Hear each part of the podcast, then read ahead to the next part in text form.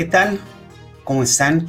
Me da mucho gusto estar con ustedes. El tema del día de hoy es sobre nuestros objetivos, nuestras pasiones, nuestro propósito de vida, cómo reconocerlas en nosotros mismos y cómo llevarlas a cabo.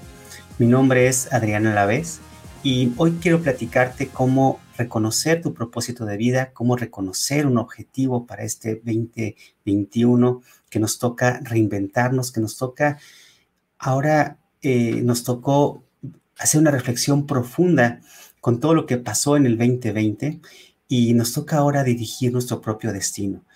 Eh, nos damos cuenta que somos vulnerables ante la vida, vulnerables ante la muerte y que si no decidimos lo que hacemos, entonces la vida nos va a tomar por la mano y nos va a llevar donde ella quiera. Por lo tanto, hoy el tema que quiero platicarles es esto, objetivos, propósito de vida y nuestro propósito. Eh, ¿Cómo aterrizarlos? Cómo, ¿Cómo entenderlos? La primera parte que quiero que entiendas es eh, que el juego de la vida tiene una, una visión muy clara de primero nosotros que somos los protagonistas de esta vida, nosotros somos seres espirituales viviendo una vida material. Es decir, eh, sin irnos a la parte esotérica, no se imaginen que la parte espiritual es cosas este, raras, no. Lo que queremos decir, y dentro de un científico eh, lo explica muy claramente, que nosotros somos eh, como una antena que capta la señal energética de alguna parte, y en esa, parte que captamos la energía, nosotros la interpretamos a través de nuestro cuerpo. Nuestro cuerpo es como la televisión, y la televisión, eh, cuando se descompone, eso no quiere decir que la señal no sea captada y que la señal no siga ahí. Por lo tanto, tenemos que cuidar nuestra televisión, que es nuestro cuerpo, tenemos que cuidar la antena, que es nuestro espíritu, y obviamente la señal viene de afuera, que es la conciencia. Por lo tanto, eh, vamos a entender esta parte. La conciencia humana eh, esta parte que todavía la ciencia no ha podido eh, desmenuzar perfectamente por qué pensamos, por qué nos surgen pensamientos. Se ha logrado ahora en los últimos años, 10 años, con la neurociencia, con todos los aparatos que han surgido a través del mapeo cerebral, se ha podido eh, identificar cuáles son las zonas del cerebro que se prenden eh, en diferentes conductas, pero no se ha logrado entender de dónde surgen esos pensamientos y por qué surgen. Por lo tanto, nosotros somos esa, esa visión que es la energía que nos hace y que nos impulsa hacia adelante. La segunda parte es nuestro cerebro humano, que es la antena. Esta antena, eh, que es el cerebro humano, está hecha para, principalmente para que tú sobrevivas. Por lo tanto, tiene la instrucción de preservar la especie y de sobrevivir. Es decir, te va a cuidar constantemente para que tú no excedas de tu energía, o sea, que no desperdicies energía. Por eso eh, aprende algo, lo guarda para siempre en el subconsciente y lo va a mantener ahí constantemente para que sea una reacción automática. Eh, va, a evitar eh, a cualquier costa que tú mueras, por lo tanto, eh, siempre va a reaccionar ante cualquier situación de peligro para que tú te salves de en, ese momento. Y cuando de plano eh, tu cerebro pierda rumbo y pierda un sentido de la vida, se va a empezar a apagar solito y va a empezar a, a detonar su botón de autodestrucción porque no le sirve para la preservación de la especie y eso le llamamos nosotros depresión. Por lo tanto, el cerebro, como te dije, es un órgano que te va a ayudar a sobrevivir y a preservar la especie. Y el tercer elemento que tenemos es nuestro desarrollo humano o eh, lo que es el camino evolutivo a través, a través de nuestras edades. Vamos a ir viviendo en nuestro cerebro, va a ir adquiriendo nuevas necesidades de acuerdo a la madurez de nuestro cerebro para poder preservar la especie. Primero, vamos a entender que eh, vamos a captar de forma subconsciente muchas de las actitudes, conductas y, enseñanzas que vienen de nuestros padres, de nuestro entorno, para poder después escoger una pareja, después poder eh, reconocer nuestras habilidades y esas habilidades plantearlas en una, eh, en una organización o en una comunidad para que esas habilidades que es, es, tu profesión sea compartida, para compartir nuestro código cultural y se le facilite la vida a otras personas que vienen detrás de nosotros, ya sean nuestros hijos, nuestros discípulos, nuestros empleados o todas las personas que podamos liderar por nuestro ejemplo. Por lo tanto, así es el juego de la vida. Somos un ser espiritual que siempre está buscando prospectar hacia adelante, siempre está buscando irse hacia adelante, hacia nuestro propósito. Ese no tiene miedo. El espíritu siempre estará impulsándote a ser mejor persona porque tiene un camino evolutivo de lo que quieres ser y siempre está explorando más y más cosas de lo que tú eres, tu potencial. Tenemos un cerebro humano que es el que nos detiene, que es el que tiene miedo y es el que a veces se apanica para que nosotros eh, cometamos locuras, nos saboteemos. O sea, el cerebro es el que con sus botones y con sus sistemas de alarma, a veces, de alarma, a veces nos sabotea. Y la tercer elemento es nuestra etapa de vida que es el, desarrollo evolutivo donde nosotros por nuestra etapa de vida vamos a prospectarnos hacia el futuro. Es decir, a veces cuando nuestra etapa de vida, es decir, estamos en la etapa de pareja, de construir una pareja, pero no la tenemos o vemos a otras personas que ya la tienen, que son estables, o vemos a otras personas en una etapa de vida más grande que es cuando están consolidando su parte profesional y cuando no está alineado nuestro propósito de vida o nuestra etapa de vida con la expectativa de nuestra etapa de vida, la expectativa de lo que tenemos, ahí empieza el sufrimiento. Entonces hay dos tipos de sufrimiento. Un sufrimiento que nos da el no estar adecuados o no estar eh, cubriendo las expectativas de nuestra realidad del día de hoy por nuestra etapa de vida. Y el otro tipo de sufrimiento es que el cerebro humano, ese que nos protege, está desalineado o simplemente está inventando problemas imaginarios y te hace sufrir. Por lo tanto, una vez comprendiendo esto, vamos a entender que nuestra etapa de vida está dividido en seis etapas eh, básicamente. Aquí vas a ver en esta pantallita donde tenemos una etapa de hacer amigos de los 0 a los 7 años, que es la, línea que está en rojo, eh, y que de los 0 a los 7 años se va a empezar a construir tu carácter, se va a empezar a construir todo lo que has aprendido de forma subconsciente, van a entrar miles de información positivas y negativas, pero eso va a construir tu personalidad. Y con esa personalidad vas a empezar a desarrollar ciertas habilidades. De los 8 a los 10 años vas a empezar con esas habilidades, a compartirlas con tus, con las, con tus amiguitos, a compararlas. Y eso nos va a dar una primera visión de nosotros mismos donde la primera oportunidad que te da la vida es entender que en esta etapa es desarrollar hábitos sanos de vida.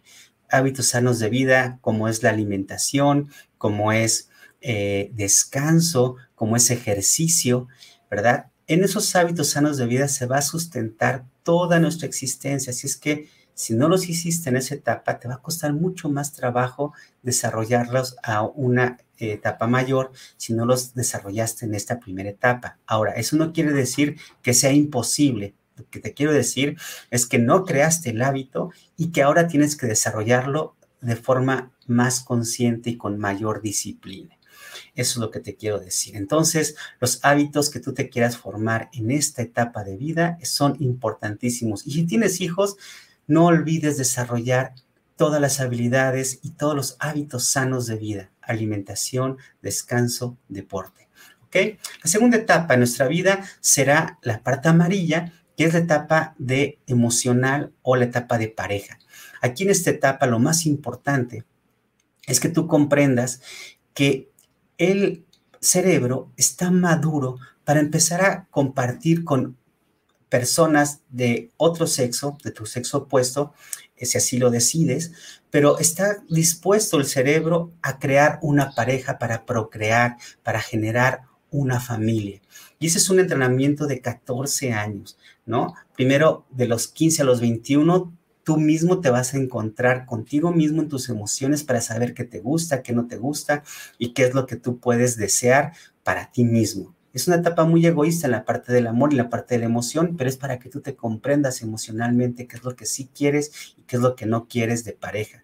Y de los 21, 22 a los 28, ahí escoges y vas a escoger normalmente a la pareja que, te, que tú quisieras que te acompañara a lo largo de tu vida. Ahí cometemos algunos errores porque hay anclajes y hay condicionamientos donde a veces escogemos eh, un condicionamiento del pasado y nos eh, escogemos una pareja que no es compatible con nosotros. Así es que eh, para esto es esta etapa, para entrenarnos a saber qué es lo que queremos para toda nuestra vida y que esto está hecho para desarrollar una familia y eh, preservar la especie. Después viene la etapa azul, que es la parte de profesión. Aquí de los 22 a los 28 años, tú empezaste a desarrollar ciertas habilidades profesionales, pero el enfoque era básicamente generar una familia o crear o pensar en tu familia. Pero a partir de los 29, eh, vas a empezar a ver que va a necesidades de tener una familia, o sea, hijos, de tener... Eh, de crecer la familia, los hijos quizá pues, empiecen a aparecer en esas etapas de tu vida, entre los 29 y los 35, o si fueron antes, empiezan a crecer, y entonces tus habilidades profesionales empiezan a desarrollarse. Ahí esas habilidades profesionales, tú te vas a dar cuenta que tú eh, naciste con ciertas habilidades que vamos a, manejar ahorita más adelante, pero esas habilidades con las que tú naciste, cuando las pones al servicio de tu comunidad, te hace sentir muy bien. Así es que 29, 35 años es la etapa profesional donde te vas a eh, medir básicamente en cuáles son las habilidades que tú tienes, habilidades profesionales que estás listo y dispuesto para compartir con la humanidad. De los 36 a los 42 es una visión externa de la parte profesional, por lo tanto, te interesa mucho que ahora tu profesión tenga un impacto mucho mayor, mucho más grande hacia una profesión. Esa etapa, lo que te recomiendo de los 29 a los 42 es que generes la mayor cantidad de riqueza posible. ¿Por qué te lo digo? Porque esa etapa de tu vida es donde el cerebro está mucho más maduro para que tú puedas consolidar tu etapa profesional y económica. Tienes que pensar que nosotros no somos eternos y que nos cansamos y que va a llegar un momento en que ya esa energía que tú tienes en esa etapa en tu vida se va a agotar. Así es que aprovechala al 100%, toma decisiones asertivas para incrementar, incrementar tu riqueza, ¿de acuerdo? A los 42 hacemos un parteaguas. En los 42 hay una, hay una estructura dentro de nuestra psique donde hacemos una gran reflexión, le dicen la crisis de los 40, de los, la crisis de los 42. Ahí hacemos una reflexión porque nosotros empezamos a identificar qué es lo que queremos para nuestra vida, realmente que si lo que hemos hecho ha sido satisfactorio para nosotros mismos y si tiene una trascendencia lo que hemos hecho para la humanidad. Entonces, de los 43 a los 56 etapa una etapa, empieza una etapa de reflexión donde tú, tu parte profesional tiene que tener una parte mucho más trascendente. Entonces empiezas a buscar actividades que te hagan... Eh, que te hagan o que te ayuden a compartir tu código cultural a otras más personas. Que la riqueza no nada más sea para ti, sino que se pueda compartir. Todo lo que tú aprendiste lo puedas compartir con otras personas. Ahí es donde empieza la trascendencia. Por lo tanto, es una necesidad interna que va a surgir entre los 43 y los 56, si no es que ya apareció, pero normalmente aparece en esas etapas y nos empezamos a encontrar en esa parte mucho más espiritual, mucho más interna a nosotros mismos para querer trascender. Luego viene una etapa de altruismo de los 57 a los 70 años, donde sabemos en nuestro interior que no podemos llegar solos a esta vida por, eh, solamente... Eh, podemos llegar en conjunto porque fue la única forma en que nosotros pudimos evolucionar como seres humanos y en ese conjunto necesitamos ayudarle a otras personas que no estuvieron tan favorecidas y nos tiene, tenemos esa necesidad de ayudarles. Eso le llamamos altruismo. Por lo tanto, podemos cooperar eh, en actividades, podemos crear asociaciones o podemos simplemente donar nuestro tiempo o ayudar a otras personas para que puedan, para que puedan tener las mismas oportunidades que todos y se puede equilibrar más o menos el planeta y el mundo con esas actividades. Y por último empieza la etapa de mentoría de los 71 a los 84 años. Esta etapa es la corona del desarrollo humano o del ser humano porque todos, estamos aquí para compartir nuestro código cultural, nuestro código genético. Por lo tanto, nuestro código cultural se comparte enseñando. Y cuando nosotros empezamos eh, a enseñar, eh, empezamos a aprender y comprender que la vida es simplemente compartir. Nosotros tenemos estas tres partes espirituales que es el altruismo, que es el amor, la intuición o, la creatividad, que son los nuevos proyectos, y la mentoría, los tenemos desde que nacemos. Ahí se desarrollan más. Sin embargo, eh, nosotros como seres humanos ahora comprendemos con mayor madurez que tenemos que compartir todos nuestros dones a otras personas para poder vivir en paz, feliz y sobre todo eh, relacionándonos con amor. Esas son las etapas de vida que son tan importantes en, esta parte. La, segunda era nuestro cerebro. Les platicaba que nuestro cerebro como segundo elemento eh, necesitábamos entender que nuestro cerebro va a tener en los primeros siete años una interpretación en el subconsciente que se fue guardando a través de visiones o, es, lo que cualquier cosa que nosotros escuchamos, vimos, eh, aprendimos de lo que teníamos cerca ya sean nuestros padres, nuestros abuelos, nuestros tíos, alguien que influyó en nuestra educación, hizo una nueva, una personalidad en ti consciente o inconscientemente. Nosotros los dividimos en seis eh, tipos de personalidades que son a, través de los siete años de tu vida que se desarrollaron. Si tú quieres conocer tu personalidad, te vamos a dejar aquí una liga para que puedas hacer tu diagnóstico y puedas encontrar tu personalidad, porque es tan importante saber tu personalidad subconsciente. Porque al reconocer cómo surgió y cómo entendiste tú la vida en tus primeros siete años, vas a poder entender que ya tienes habilidades naturales que se crearon estructuras cerebrales que las puedes aprovechar en tu futuro. ¿Qué te quiero decir? Mira, cuando tú naciste de los cero a los dos años, experimentaste miles de sensaciones, pero si tú tuviste complicaciones al nacer o simplemente en el nacimiento, tu mamá estuvo súper, súper eh, con miedo o, tenía algún temor o alguna inquietud porque le faltaba economía, por cualquier cosa de esas. Entonces, lo que sucedió es que te mandó una, una serie de bombazos químicos y tú te hiciste hipersensible. Eso tiene consecuencias positivas o negativas, porque en una visión de miedo, lo que estás buscando es que te reconozcan y vas a necesitar o vas a tener esa necesidad de ser reconocido. Pero en ese reconocimiento, tu personalidad se va a desarrollar hacia la creatividad. Tú vas a ser súper sensible, súper creativo, te va a salir todo muy bien, que lo llamamos personalidad roja o reconocimiento, porque en esa visión de ser hipersensible en lo que te sucedió en el nacimiento o en el vientre de mamá, se desarrollaron habilidades. Entonces, si tú eres sacrificado, si tú te sacrificas por los demás, es decir, tú dices, no, no, no, coman ustedes, yo hasta el último, e-, ese tipo de cosas, ahí hay un defecto de tu personalidad. Pero si tú lo eres así, entonces te vas a reconocer que también hay grandes virtudes. Y las grandes virtudes que tú tienes es que eres súper creativo. Empieza a entender que tu creatividad, que tu creatividad te va a llevar a un objetivo natural. Es decir, tu configuración tiene una pepita de oro que tienes que empezar a pulir, que tienes que empezar a aprovechar, porque esa va a ser tu gran habilidad en la que puedes tú desarrollar tu propósito de vida. La segunda es, de los dos a los tres años, empezamos a crecer, empezamos a meternos toda la boca, empezamos a reconocer el mundo del exterior y cuando ese mundo exterior lo empezamos a reconocer, pero sucede algo, ¿qué sucede? Nace un hermanito, papá se fue a trabajar, mamá se fue a trabajar y ya no me hicieron caso. Entonces sentimos que no me aceptan o que no soy, eh, que no soy aceptado o que me rechazaron.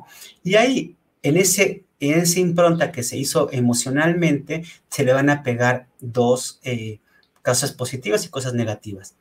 Es decir, en la cosa positiva, a los naranjas, que son hay un sentimiento de rechazo, ellos van a crear un mundo interno porque van a empezar a, en lugar de, de sentir que son aceptados, ellos dicen, no, pues prefiero vivir mi mundo interno que sentir ese sentimiento de rechazo.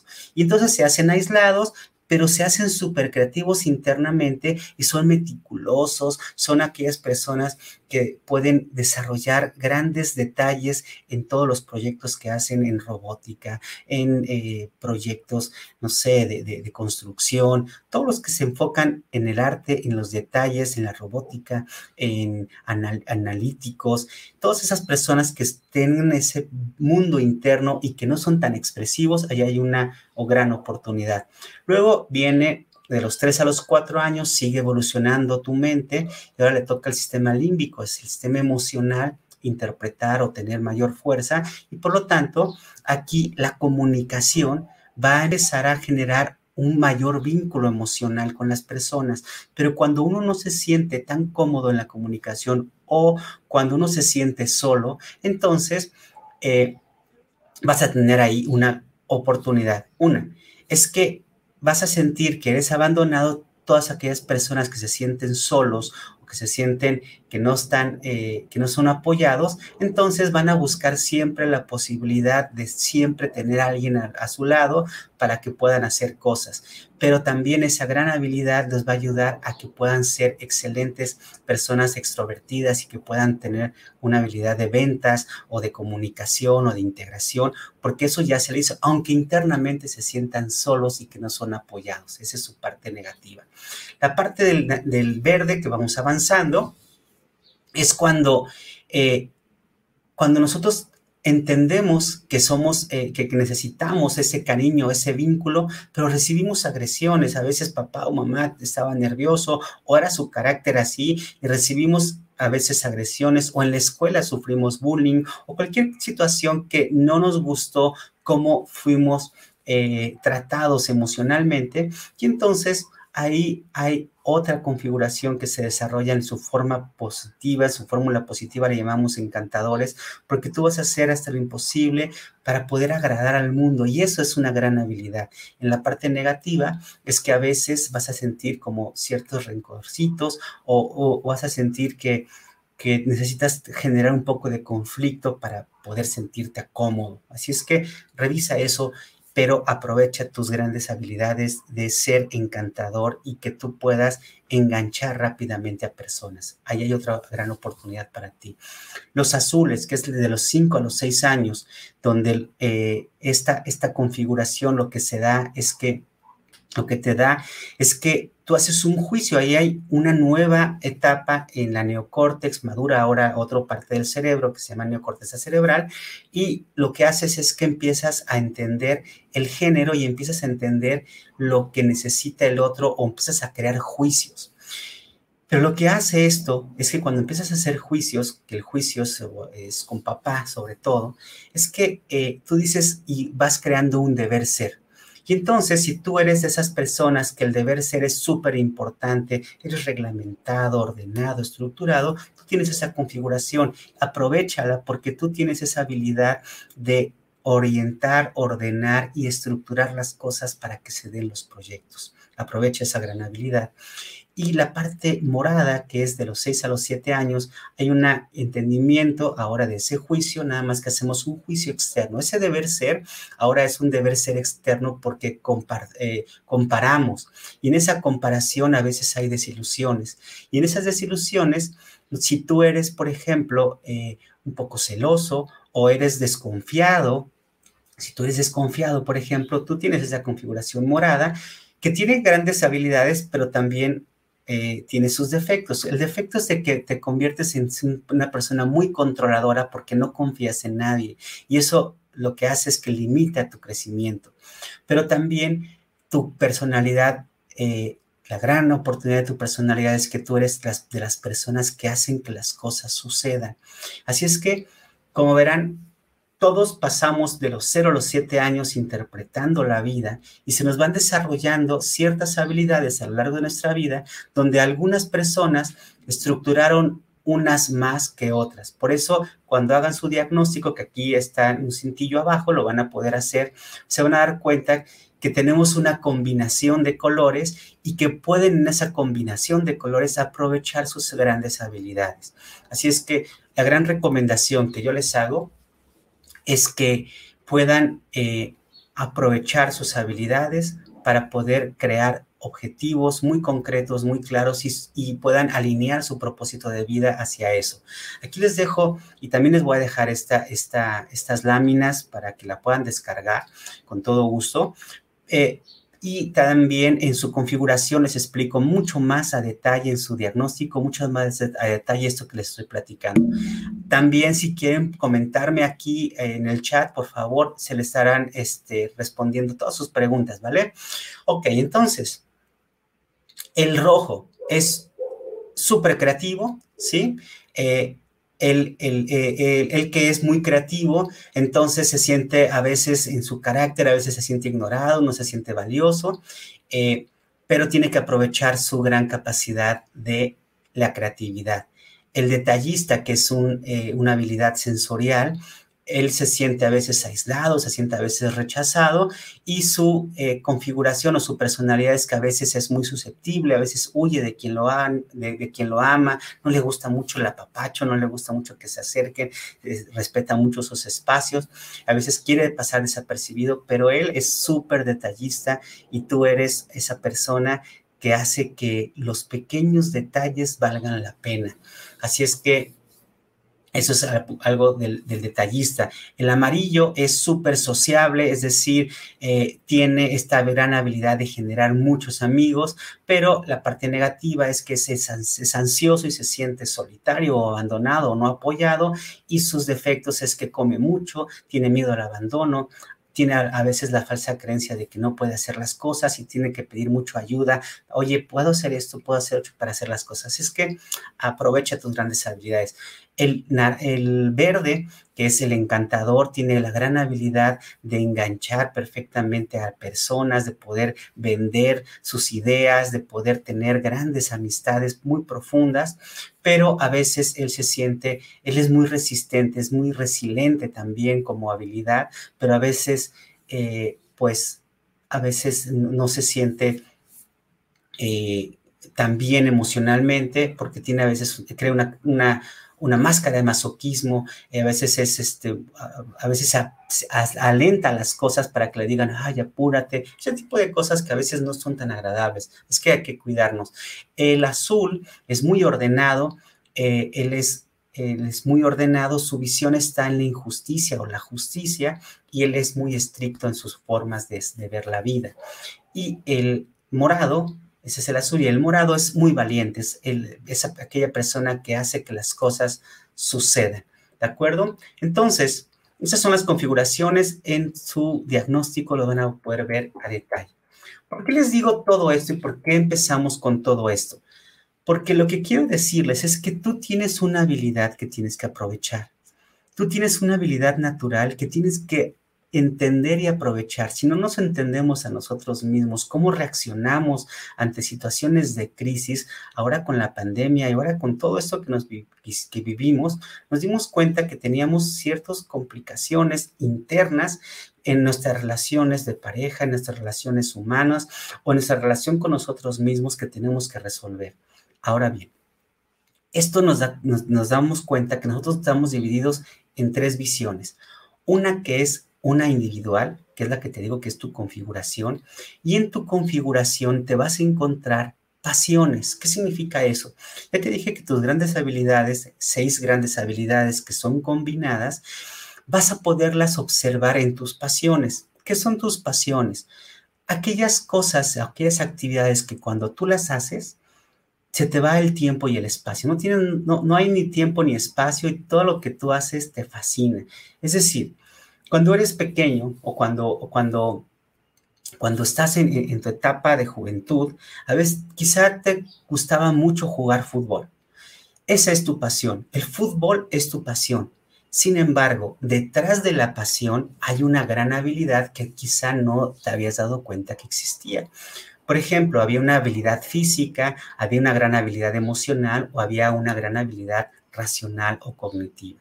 En, ese, en, esa, en esa parte del partido de fútbol, que tú eras muy bueno jugando fútbol, era porque tenías una, una habilidad física, pero también tenías la gran habilidad de poder visionar hacia, hacia adelante cómo hacer los pasos adecuados para crear una jugada de gol. Esa era tu gran habilidad esa visión a futuro que tú tenías para ver dónde se encontraban las personas adecuadas y dar el pase perfecto. Quizá en tu etapa de vida ya el fútbol ya no te gustó porque cambió tu etapa de vida, pero tus habilidades siempre se quedaron ahí. A veces uno se confunde porque dice, no, es bueno para el fútbol, va a ser futbolista profesional. No, no, no, no nos confundamos. Las pasiones son las cosas que nos gustan, pero atrás de la habilidad hay una gran eh, atrás de la pasión hay una gran habilidad que hay que aprovechar, ¿de acuerdo? Entonces, hay habilidades físicas, habilidades emocionales y habilidades racionales. ¿Cuáles son esas habilidades que puedes aprovechar en los colores? Si tú eres rojo y naranja, tienes grandes habilidades físicas o intuitivas de creatividad, ¿de acuerdo? Si tú eres amarillo o verde, tú tienes grandes habilidades emocionales, es decir, eh, de relacionarte con las personas emocionalmente. Y si tú eres azul o morado, vas a tener grandes habilidades racionales, analíticas, eh, de, liderazgo y de pensamiento eh, prospectivo. Así es que aprovechalas en tus pasiones. Pero hay una segunda etapa. Esa es una primera etapa que es muy individual y es para ti. Pero la verdadera vocación que nosotros tenemos es compartir nuestro código cultural, es decir, cuando nosotros le dedicamos nuestras habilidades físicas o mentales a la naturaleza, estamos creando salud y ahí es donde se encuentra tu propósito de vida. El propósito de vida se encuentra cuando tu habilidad está al servicio de la humanidad. Y hay varias formas o hay tres formas básicas de poner al servicio de la humanidad tus, eh, tus habilidades. Una es cuando tus habilidades físicas o mentales las pones al servicio de la naturaleza y creamos salud. O cuando tú, cuando tú pones al servicio de la humanidad esas habilidades emocionales al servicio de la sociedad. Es decir, cuando nosotros cooperamos con la sociedad, esa emoción con la sociedad, si se la dedicamos a la sociedad, vamos a crear relaciones humanas. Y las relaciones humanas van a crear prosperidad. Y la tercera, es que cuando tus habilidades racionales, intelectuales, se las dedicas a la cultura, ¿qué es la cultura? Todo lo que cree el hombre. Es decir, se la dedicas a las creaciones, ya sea artísticas o, eh, o, tecnológicas, inventos, invenciones, y tú se las dedicas a la humanidad, vas a poder ayudar a la prosperidad en esta combinación de lo que es la naturaleza, la sociedad y la cultura. Hoy día la tendencia del mundo y más con esta nueva fórmula que nos dejó el 2020 es que ahora la parte de la, de la ecología, la parte de la sociología y la parte de las invenciones o de la tecnología eh, van a estar muy sustentadas en el ser humano y en la naturaleza. Es que ponte muy obuso en cuáles son tus habilidades, si son más físicas o sensoriales, si son más emocionales o son más racionales, o la combinación de estas para que tú puedas darle un propósito a, tu, a tus habilidades, que es cuerpo, cuando se lo das a la naturaleza, es salud. Emoción, cuando se lo das a la sociedad, se llama amor. Y cuando la razón se la das a la cultura, se le llama entonces felicidad, ¿no? Nos da una gran satisfacción. Por lo tanto, cuando nosotros tenemos, cuando nosotros tenemos eh, esta, esta visión de darle algo a la humanidad, nos va a dar nuestro propósito de vida. Ahora bien, hay un punto más adelante que es el propósito de vida, o hay un, hay un, hay un escalón más adelante. Esto, cuando nos enfocamos a, la naturaleza, a la sociedad, a la cultura, nos vamos a dar cuenta que se lo vamos a dar uno a uno, uno a otra persona, es decir, eh, voy a ser yo más ecológico, yo voy a ser más amable y voy a ayudarle a mis, compañeros, a mi familia. Eh, en la razón voy a hacer un invento para que aquí mi comunidad o mi familia pueda hacer mejor pues, situaciones, todo eso. Pero cuando queremos impactar a la humanidad, lo tenemos que llevar a un nivel más planetario. Y ahí es cuando encontramos yo le llamo el alto ideal. El alto ideal es cuando encontramos una organización o discípulos donde nosotros podamos dejar un legado. Por lo tanto, cuando nosotros enfocamos nuestras habilidades a la naturaleza para producir paz en el planeta, en ese momento vamos a encontrar nuestros altos ideales y vamos a encontrar mucha mayor energía, mucha mayor impulsividad y emotividad y sobre todo motivación para hacer las cosas. La segunda es cuando yo le dedico mi habilidad emocional a la sociedad y además se le estoy dedicando al amor, al amor es todo lo que se da, todas las grandes posibilidades, no la parte romántica, sino la parte de todas las posibilidades que nos da el amor, entonces ese impulso de hacer por amor las cosas nos va a dar una gran motivación para lograr todo lo que nos propongamos. O la tercera, cuando la razón, nuestro intelecto, se lo dedicamos a la cultura, es decir, lo que cree el hombre para el beneficio del hombre, para producir felicidad, no esa falsa felicidad del gozo o del deseo, no, la felicidad es ese impulso que te da nuestro cerebro por saber que estamos en el camino correcto. Por lo tanto, si nosotros lo enfocamos razón hacia la cultura y se lo enfocamos a la felicidad, vamos a garantizar que tus propósitos estén bien alineados, ¿no? Un ejemplo prácticamente, cuando tú nada más trabajas para ti, vamos a decir que vas a trabajar por un esfuerzo de estímulo de premio-castigo. Pero cuando tú trabajas para los demás, ese estímulo va a ser un estímulo mayor porque sabes que tu ejercicio, tu actividad le va a ayudar al mundo, a los demás. ¿No? A tu, a tu, va a ser porque te conviene a ti y porque le conviene al otro, ¿no? Ese, ese esfuerzo que es el propósito de vida, ti te conviene a ti y le conviene al otro, ¿no? Lo hacemos, esa motivación lo hacemos porque nos conviene y porque le conviene al otro. Pero cuando tú enfocas tu estímulo en porque le conviene a la humanidad, es decir, porque le queremos hacer ese, esa ayuda al planeta, a la sociedad o a la cultura misma, entonces ese estímulo o esa motivación va a ser mucho más grande. Si es que tenemos esas tres dimensiones, nuestra dimensión individual, nuestra dimensión social y nuestra eh, dimensión planetaria. Lo que te recomiendo es que impulses las tres, alinees las tres para que esa energía siempre esté presente en tu vida, ¿de acuerdo? Por último, vamos ya a aterrizar este mensaje de cómo aterrizar nuestro propósito de vida, ¿ok? Esto se ve así.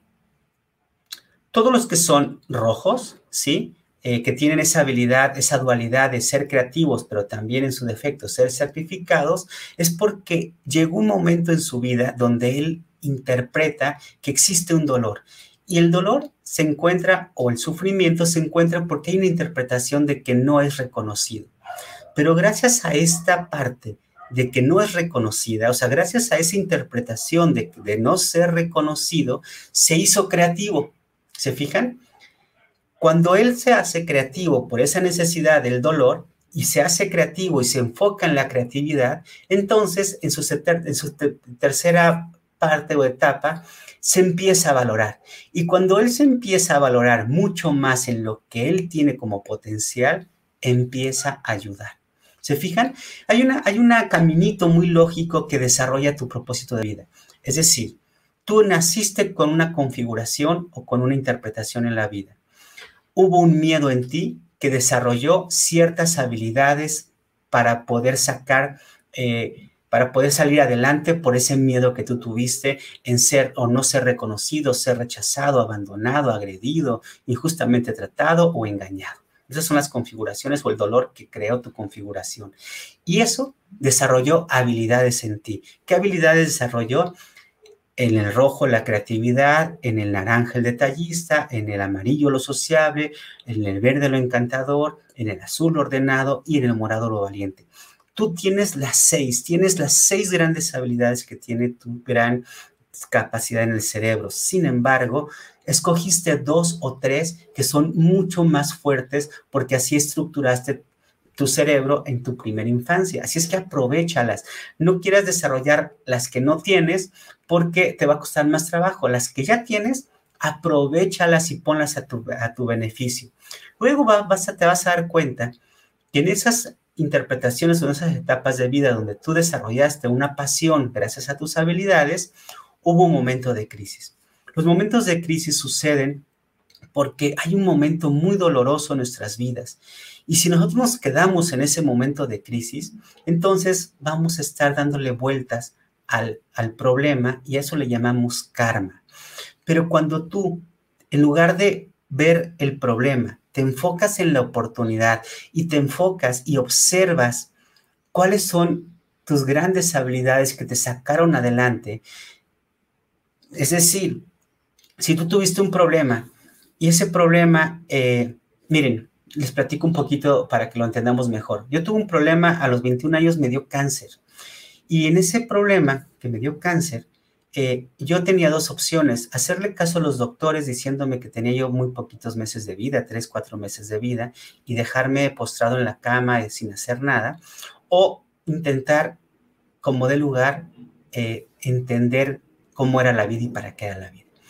Cuando yo empecé a entender que si yo me, empezaba a alimentar de, pensamientos negativos, entonces mi, mi situación física iba a empeorar entonces lo que hice fue empezar a entrenar mi mente y me di cuenta y descubrí una gran habilidad que había en mí, la creatividad y el orden.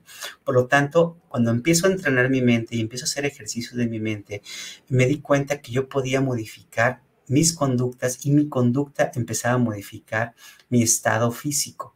Me empecé a sanar y cuando dije, esta habilidad la tengo que empezar a enseñarle a otras personas, empecé a estudiar mucho más profundo sobre la conducta humana y empecé a crear métodos y metodologías para que otras personas pudieran sanar. Empecé a hacerlo con otras personas, ese era mi propósito de vida, pero cuando me di cuenta que eso que yo hacía con las otras personas se podía replicar, entonces desarrollé un método y empecé a enseñarle a otras personas, es decir, a entrenadores de la mente, para que esos entrenadores los pudieran hacer con otras personas y ahí poder consolidar mi legado para poder elevar el nivel de conciencia de la humanidad. Así te puede pasar a ti con una gran crisis que pudiste haber tenido, vas a encontrar una gran oportunidad. Ahí te vas a encontrar tu propósito de vida, es decir, ayudar con tu habilidad a otras personas. Pero cuando tú quisieras hacer esto mucho más grande, entonces tienes que construir un método. Desarrolla un método, desarrolla este, este, este, ese producto o método para que lo puedan replicar otras personas y lo puedas hacer una empresa. Cuando logres eso, ahí es cuando vas a lograr tu trascendencia.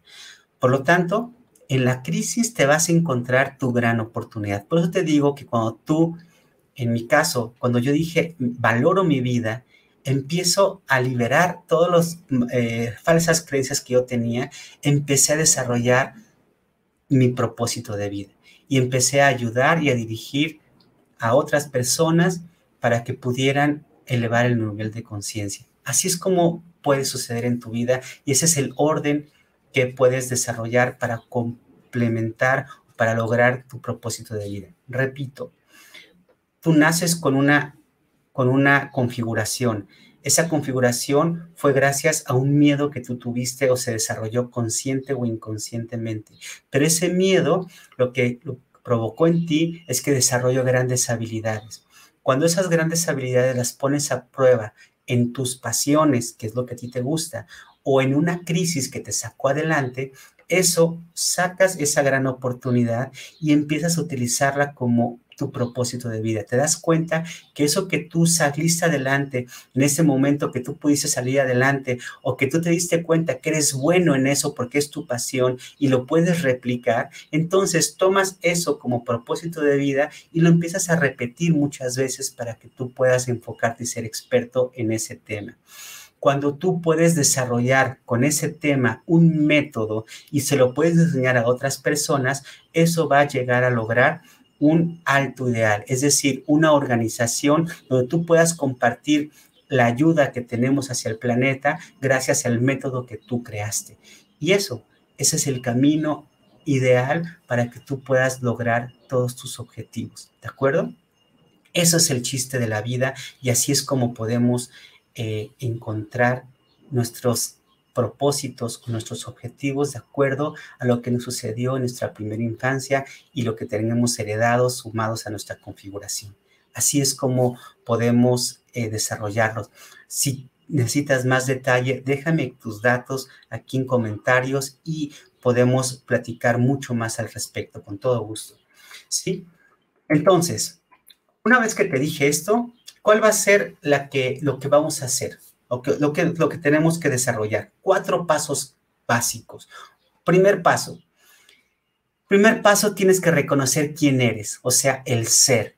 Define quién eres, ¿sí? ¿Qué habilidades vas a compartir? y para quién eres un referente. O sea, si tú eres un líder, tú eres un referente, tú vas a compartir tu código cultural, define quién es esa persona. Define tu mercado o quién es esa persona, quién eres tu líder. Segundo paso es qué habilidades vas a compartir. Define quién eres, qué habilidades tienes intrínsecamente o naturalmente por tu configuración y qué es lo que vas a compartir. Define, es la primera parte, definir. La segunda parte es planea dónde vas y cómo vas a llegar. Es decir, cómo quieres que te vean es cuáles son los valores con los que tú vas a mostrarte al mundo y tienes que ser súper congruente. Y la segunda es cómo quieres verte al futuro. Tus valores te van a sostener en el futuro. Nunca lo olvides. La parte de la planeación está muy concentrado muy fincado en tus valores. Nunca olvides que como quieres que te vean es la congruencia en la que tú vas a poder planear hacia adelante. El tercer paso es ponte en acción, actúa conscientemente. Pero para actuar conscientemente tienes que tener tres patitas. Este banco o esta mesa, que la que vas a desarrollar tu vida, tiene tres patitas. Las tres son indispensables. Nunca dejes por favor de atender tu cuerpo, tus emociones y tus pensamientos. Falsas creencias te sabotean. Una mala relación te va a sabotear y una mala relación física o un mal estado físico te va a sabotear. Entonces tienes que tener pensamientos claros, relaciones humanas favorables, y un cuerpo físico perfecto para que logres todo lo que tú te propongas. Nunca te, olviden que las tres son al mismo tiempo. Una pata no puede estar más coja que la otra porque te, eh, te vas a caer, ¿de acuerdo?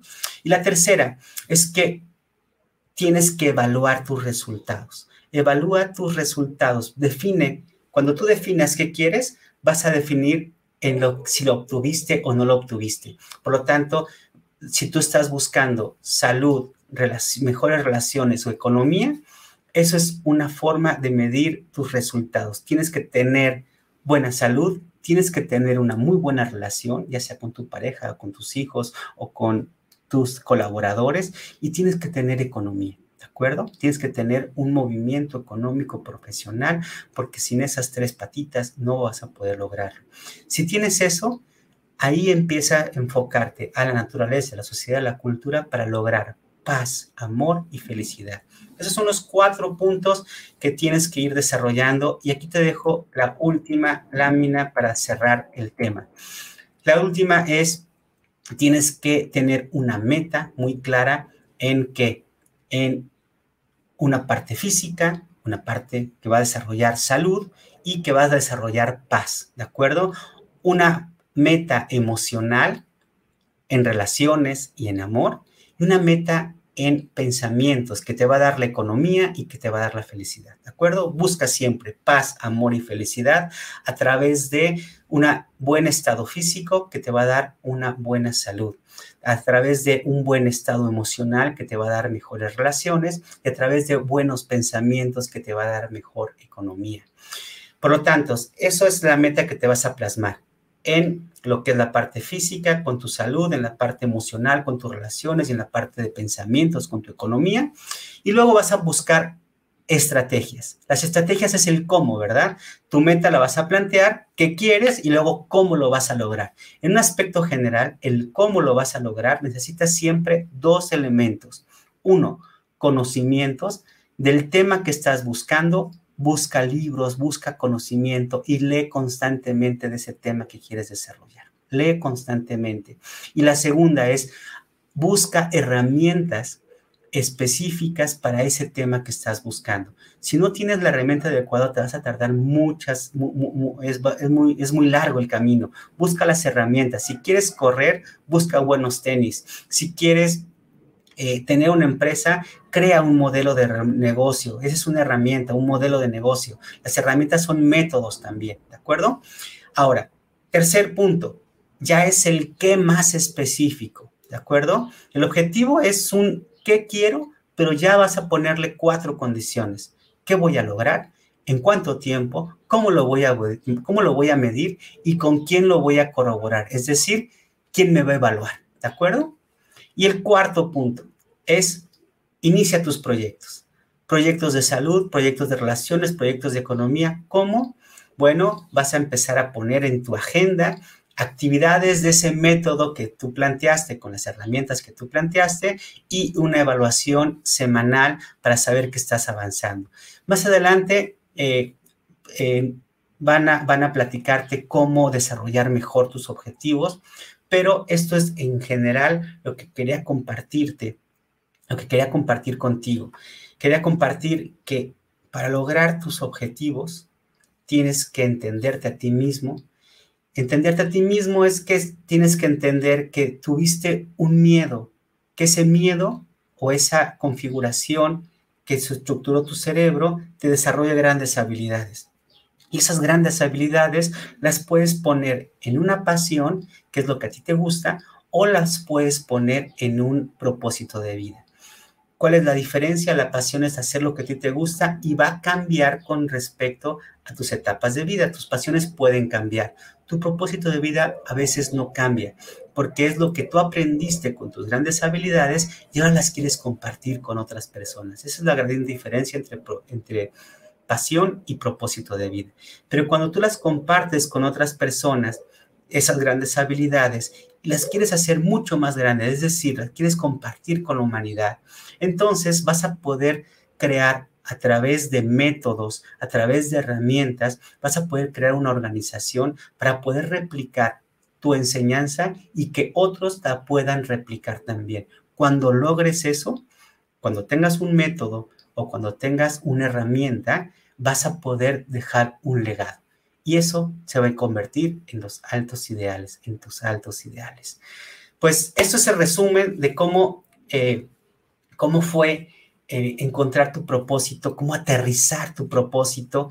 Espero que te haya servido esta, esta plática que, que, con todo cariño te dejamos aquí, tus amigos de Naturaleza Humana, y estamos para servirte en nuestras redes sociales, que es eh, naturalezahumana.com.mx en Facebook, en Instagram, ahí nos encuentras también, o en la página igual de la misma forma, naturalezhumana.com.mx, ahí te encuentras también el diagnóstico y te encuentras también grandes eh, entrenamientos que damos como entrenadores de la mente, como planes de vida, como eh, para empresas, cómo poder eh, a través de entendimiento de la conducta humana, cómo poder generar o estructurar empresas desde la perspectiva de la conducta humana. Mi nombre es Adrián Alavés y fue un placer estar aquí contigo compartiendo todo esto que es la experiencia que llevamos más de 25 años dedicándonos al desarrollo humano y a la conducta humana, al servicio de la transformación. Muchas gracias y estaremos en contacto. Muchas gracias.